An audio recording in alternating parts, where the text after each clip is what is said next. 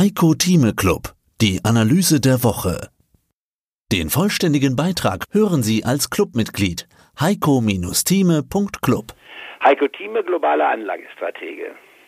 Mittwoch, 17. Juli 2019. Viele sind im Urlaub. Trotzdem passiert an den Börsen recht viel. Die Berichtssaison hat begonnen. Unsere Themen in dieser Heiko Thieme Club Ausgabe. Neue Rekorde an US-Börsen. Von der Leyen EU-Chefin. Die Geopolitik der Woche. Jumpöl China. Es schlagen immer mehr Gewinnwarnungen ein. Daimler, die Autobranche, Mitglieder Clubfragen und die Heiko Thieme Kaufen und Verkaufen Liste. Starten wir mit der EU. Von der Leyen hat es geschafft. Wer hätte das vor zwei Wochen gedacht? Wird mächtigste Frau Europas. Äh, von ihrer Rede, muss ich persönlich sagen, war ich positiv überrascht. Mein Kollege Sebastian Leben führte gerade auch ein Interview mit einem Vermögensverwalter, Herrn Schilling. Den spiele ich mal kurz ein. Mein Name ist Volker Schilling. Ich bin Vorstand der Greif Kapitalmanagement AG in Freiburg. Also seit gestern wird EU definiert als endlich Ursula, ja. Wir haben eine Deutsche an der Spitze der Europäischen Kommission und damit auch, und da finde ich, kann man durchaus auch mal stolz sein, auch ein Gewicht wieder in Europa, das uns Deutschen auch vielleicht in der Position, in der wir uns in Europa bewegen, gerecht wird. Und ich finde, das ist schon ein Ereignis, das man einfach erwähnen sollte an dieser Stelle, weil es ja auch darum geht, Zukunft zu handeln. In unserem Geschäft an der Börse geht es immer darum, Zukunft zu handeln, also braucht es Menschen, die auch Zukunft gestalten. Und ich glaube, dass wir gestern durchaus eine, wie ich fand, sehr beeindruckende Rede gehört haben, die zumindest Ideen hat, wie man auch europäisch Zukunft gestalten kann. Das hat jetzt unmittelbar Auswirkungen auf die Börse von exakt null, würde ich sagen weil es nicht darum geht, hier politische Tagesereignisse an der Börse zu kommentieren. Aber ich glaube schon, dass es Implikationen hat für die Ausrichtung auch der Bedeutung Europas. Und das ist ja unser großes Manko. Wir werden in die Zange genommen durch die USA und durch das aufsteigende China, sodass die Bedeutung Europas zunehmend schrumpft. Und wenn wir es nicht schaffen, einheitlich als Europäer aufzutreten, wird dieses Schrumpfen noch viel, viel schneller vonstatten so, an gehen. An dieser Stelle ich glaube, blende ich den Herrn Schilling aus. Also derzeit keine Auswirkungen durch von der Leyen, aber vielleicht doch langfristig, also wird von der Leyen die Börse langfristig beeinflussen? Auf jeden Fall, weil Europa im Zentrum steht. Und wie sie es gestern formuliert hat, und da stimme ich dem voll und ganz zu, sie hat sehr gut gesprochen. Sie hat äh, zwei Dinge äh, dargelegt. Einmal, dass sie sprachlich wirklich dreisprachig äh, reden und denken kann. Das ist wichtig für ein gemeinsames Europa. Das zweite ist, dass sie tatsächlich Konzeption vorgelegt hat. Und wie sie es vorgetragen hat, wenn auch vielleicht geübt, davon darf man mal ausgehen, war es eine gute Präsentation. Es war kein Schauspiel, sondern hier kam innere Überzeugung zum Ausdruck und das möchte ich begrüßen. Und ich meine, so leid es einem tun macht, dass Herr Weber nicht gewählt wurde und nicht das bekam, was man eigentlich ihm zugesagt hatte, aber seine äh, Unterstützung für sie, die sehr loyal war, absolut adäquat, aber da war natürlich überhaupt keine emotionelle und keine Fantasie, wenn man so will, drin. Und da kann man nur sagen, ich mal direkt ausgesprochen ein Glück, dass wir Sie haben und nicht ihn haben, denn Inspiration hängt auch von der Persönlichkeit und der Art der Präsentation natürlich mit ab. Also, sie ist erstens dass eine Frau in diesem Amt ist. Zweitens können wir natürlich aus deutscher Sicht sagen, wunderbar, aber das stelle ich mal etwas in den Hintergrund, denn sie ist sowohl Deutsche als auch Europäerin, ist ja auch in Brüssel geboren, nicht wahr? Also sie ist international, kosmopolitisch aufgestellt und äh, Frau von der Leyen hat was geleistet, nicht wahr? Drei Ministerien geleitet, nicht wahr? Es gibt natürlich überall immer Kritiker, das gibt es immer, aber sie hat das gemacht und ich kann nur sagen, bravo, dieses Europa kann sich hier erfolgreich fortsetzen. Und das, was Herr Schilling auch richtig sagte und formulierte, wir müssen uns immer wieder auf die Chance dieses Europas äh, einstellen, denn wir alleine, und das heißt auch Deutschland alleine, spielt in der Welt eine sehr untergeordnete Rolle, denn die Zahlen sprechen für sich. Über sieben Milliarden Weltbevölkerung und Deutschland mit rund 80 oder 82 Millionen ist sehr, sehr klein, ist ein Winzling. Trotz unserer Größenordnung, ich war in der Weltrangliste, würden wir hinten anstehen. Aber das gesamte Europa mit rund einer halben Milliarde Menschen hat eine enorme Power aufzuweisen, wir sind der größte Wirtschaftsblock der Welt und der diversifizierteste Block an den Nationalitäten gemessen. Bisher noch 28. Bedauerlich, dass wir demnächst vielleicht nur 27 sind, obwohl ich nach wie vor daran festhalte, dass England noch keinesfalls aus der EU draußen ist. Und wenn es draußen sein sollte, ist es nur für mich noch eine Frage der Zeit, bis auch die neue Generation in England drauf dringt und pocht, dass sie gehört wird und nicht die bereits Verstorbenen, die vor drei Jahren, ich war beim Brexit durch Fehlinformation für den Brexit mit ganz knapper Mehrheit gestimmt hatten.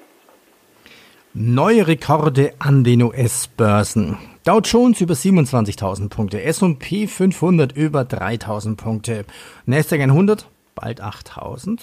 Also mein Kommentar zu Börse paradox? Fragezeichen. Da gibt's einen Notenbankchef, der sagt, Vorsicht, Wirtschaftsdelle möglich, wir werden Zinsen senken und diese mögliche Wirtschaftsdelle löst Rekorde an den US-Börsen aus. Meine Frage an Sie, Herr Thieme, würde das nicht bedeuten, einen Strategiewechsel an der Börse? Also keine ETFs mehr vielleicht auf Indizes kaufen, sondern eher noch mehr Stockpicking, falls eine Wirtschaftsdelle kommt? Gut, das ist immer die Frage. Äh, ist Stockpicking besser als ein Index? Und meine Antwort heißt als Pragmatiker beides sollte man im Auge belassen. Deswegen fahren wir ja auch diese Strategie, bis zu 26 Positionen im Portfolio zu haben, also nicht mehr diversifiziert sein als maximal 26, wobei ein Teil, und zwar der größte Teil davon, sich auf die Indizes fokussiert. Und bei mir ist es nun einmal hier äh, der USA-Markt, weil es die größte Börse der Welt ist und auch eine Vielfältigkeit offeriert, die wir in den europäischen Börsen in der Form nicht finden, auch im asiatischen Bereich nicht. Und da kann man auch nachvollziehen an den Zahlen, wie akkurat sie sind. Weil da muss man nicht nachfragen wie in China, stimmt das auch oder stimmt das nicht. Deswegen hat bei mir die US-Börse absolut mit ein Schwergewicht und ich gebe dem deutschen Markt ein fast ähnliches Gewicht, weil wir nun äh, die deutschsprachige Zone darstellen und auch in Europa der wichtigste Teilnehmer dort sind.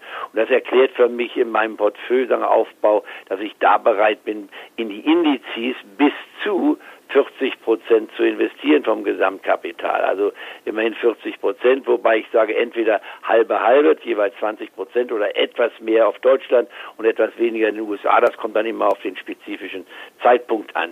Und dazu kommt dann noch China, was ich mit 5 Prozent, sagen wir pauschal, abgelte, weil es eben die zweitgrößte Wirtschaft der Welt ist, über ein Exchange-Traded-Fonds-Modell, keine Einzelwerte, weil bei Einzelwerten, es gibt da gewisse Ausnahmen, aber letztlich sich nur auf Einzelwerte zu fokussieren, hat dann den Nachteil, wenn sie mal abstürzen, dann äh, ist es sehr unternehmensspezifisch verbunden. Da ist es besser, auf der breiten Basis investiert zu sein. Das Gleiche meine ich von Japan, indem man in Japan generell bis zu, ich meine, die drittgrößte Wirtschaft der Welt war, bis zu 10 Prozent investieren kann, je nach natürlich Bewertungsbasis. Das heißt im Zusammenhang oder Zusammenfassung USA, Deutschland gesamt 40 Prozent, bis zu 5 Prozent China und bis zu 10 Prozent in Japan machen dann 55 Prozent aus. Das heißt also, durch die Exchange Traded Fonds bin ich mit etwas mehr als der Hälfte investiert, um dann den Rest in Einzeltitel zu nehmen, wobei die großen Indizes Dow Jones und DAX dann zusätzlich nochmal gewichtet werden bei mir mit jeweils bis zu drei Prozent bei Einzeltiteln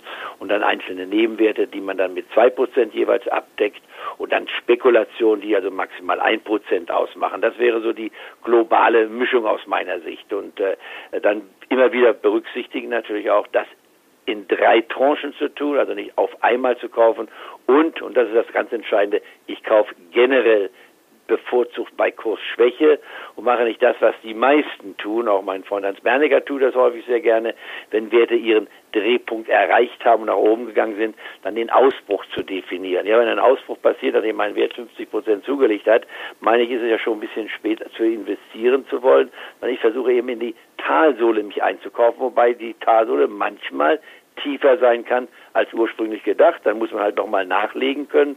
Und wenn man das tut, auch mit einer gewissen sagen wir, Fokussierung und einer gewissen Geduld, kann man entweder relativ schnell belohnt werden oder man muss auch mal etwas länger warten, denn es ist kein Fehler, mal drei bis sechs Monate warten zu müssen, bevor man wirklich dann die Tiefstände hat und äh, man wird nicht immer am absoluten Tiefpunkt kaufen, äh, genauso wie ich nicht am absoluten Höchstpunkt verkaufe und wir versuchen da, ja... Da, da fällt mir noch eine Frage dazu ein, wann verkaufe ich eigentlich mal einen ETF? Also angenommen, ich habe einen ETF auf den DAX gekauft, wenn ich in Rente äh, gehe, also wenn er dann bei 45.000 steht? heißt es wie folgt, dass die, wer, hier gibt es zwei Antworten. Die eine Antwort, wenn jetzt ein, jemand für seinen Enkel etwas kauft, im Sparplan, könnte man. Mehr dazu gibt's im Heiko Thieme Club. Heiko-Thieme.club. Und jetzt nochmal zusammenfassend, DAX und Dow Jones. Beim Dow Jones haben wir etliche Unternehmensgewinne, die Unternehmensergebnisse herauskommen, die IBM auch, unter anderem übrigens 40 Prozent einbrachte bisher. Also äh, die Unternehmensgewinne werden den Markt in den nächsten Tagen mit sich bringen. Dann kommt die Federal Reserve mit einer Leitzinssenkung am Monatsende bei ihrer nächsten Ratssitzung von einem Viertelprozentpunkt. Dann läuft die Börse so sich ein bisschen tot in den Sommermonaten August, September, weil das traditionell so ist, will ich mal so, oder so, so, so formulieren. Da ist noch mal ein Rückgang in die Nähe erstmal das Unterschreiten der 27.000 Marke möglich, äh, vielleicht sogar die, die 26.000 Marke zu sehen, kann ich aber nicht garantieren. Aber wichtig ist mir eines festzustellen, ich glaube nicht, wir müssen mit einer Korrektur, mit einem Rückgang von 10 Prozent rechnen. Ein Ausatmen von drei bis maximal fünf Prozent auf jeden Fall. Eine Konsolidierung, die vielleicht bis auf ein Minus von sieben Prozent wieder gehen könnte, kann ich nicht ausschließen. Aber die 12.000 Marke beim DAX kann eigentlich halten. Ich glaube nicht, dass wir die 11.600 Mark unterschreiten werden bis zum Jahresende von jetzt.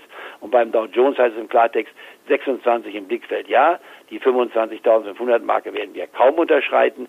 Sollten wir eine Korrektur bekommen und ich schief liege damit, kann ich jetzt schon unseren Clubmitgliedern garantieren, dass ich dann die Begründung bringen kann und werde, warum es besonders attraktiv ist. Das heißt also, wir sind hier nach wie vor in einem langen Zyklus, der durch Trump jederzeit unterbrochen werden kann, aber der noch nicht total ausgepokert ist, nicht wahr? Und trotz der Fragezeichen, die wir in Europa haben, trotz der Brexit-Situation, trotz der Wachstumsschwäche, die wir noch in Deutschland sehen, China 6,2 Prozent ist eine gute Zahl. Wir sehen hier einen Turnaround und davon wird dann auch im Windschatten dessen spätestens im vierten Quartal die deutsche Industrie mit profitieren mit besseren Zahlen. Also wir bleiben dabei, aber bitte Kursschwäche sind für mich Kaufsignale und nicht Kursstärke. Kursstärke heißt Gewinne absichern. Und wenn ich mal einen Wert verpasst habe, wie bei der Weight Watchers, ich meine, die geht auf 30, 40 Euro übrigens. Aber warum kaufe ich sie nicht bei, 27, bei knapp 23? Nein, wenn ich den Mut nicht hatte, sie bei 15 zu kaufen, muss ich mir doch nicht den Mut anreden bei 23. Dann suche ich mir einen anderen Titel, der gerade den Mut erfordert, um den größeren Gewinn damit zu bekommen. Mehr dazu gibt's im Heiko Thieme Club. Heiko-Thieme.club. Der hörbare Börsenbrief mit Heiko Thieme. Werden Sie Mitglied im Heiko Thieme Club. Heiko-Thieme.club